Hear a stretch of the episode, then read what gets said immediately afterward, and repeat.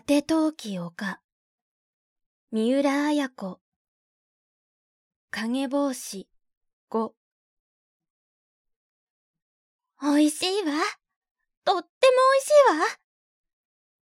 かや子が言った。テーブルの上には牛肉とピーマンと地物のタケノコの炒めに、毛ガニを使った風葉灰、それに陽一の好きな八宝菜、酢豚などがいっぱいに並べられている。あら、嬉しいわ。かや子さんに褒められるなんて。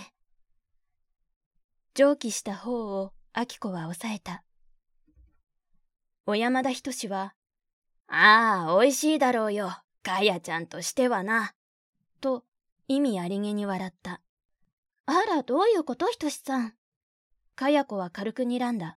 金井はそのかや子をちらりと見、目を伏せて黙々と食べている。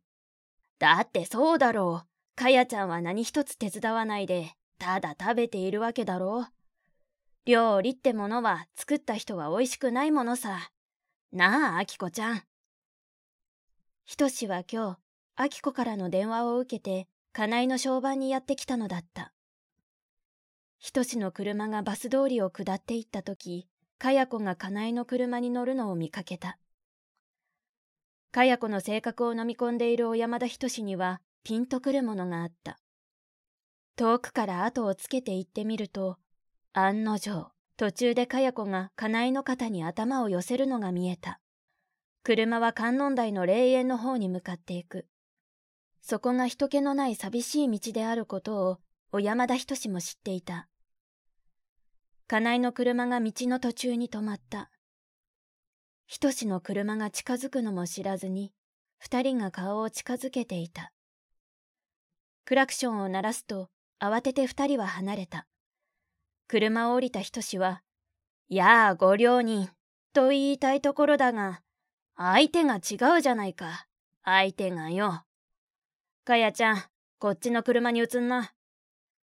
そう言って人志は、かや子を連れて戻ってきたのだ。まあ、悪いようにはしないからさ。僕だってそう無粋じゃないからね。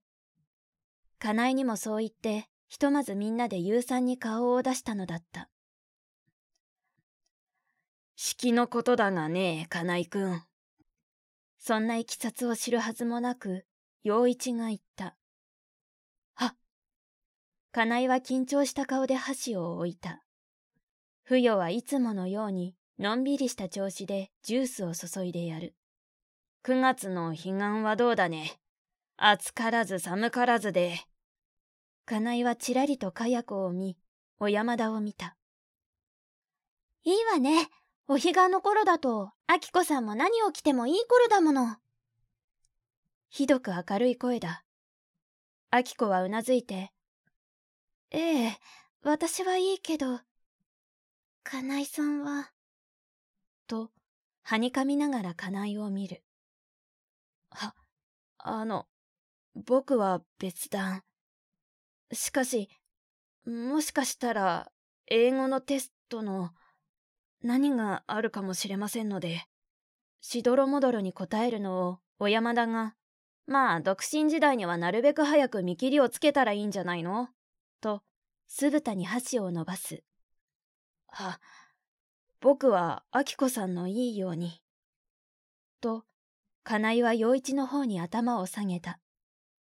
その金井にかや子が何か言おうとしたとき、ひとしが言った。ねえ、かやちゃん。一寸八分って書く姓があるの知ってる？一寸八分？なんて読むのよ。知らないだろう。かまつか。かまつかだよ。五六と書いて何と読む？知らないわ。藤登りって言うんだよ。まあ、ほんと？なあ、かやちゃん。この世には名字一つだっていろいろあるよな。色に摩擦の間って書いて何と読む？隙間？言ってから、かや子は小山田を睨んだ。いや、鹿間さ。だけど、隙間って呼ばれて改正したそうだけどね。名前は改めても隙間ってのはそう簡単に治らんからな。かや子とかなえにだけわかる言葉だった。が、陽一はその三人の顔を順々に見つめた。小説、果て陶器丘、集英社文庫、朗読、七瀬真由、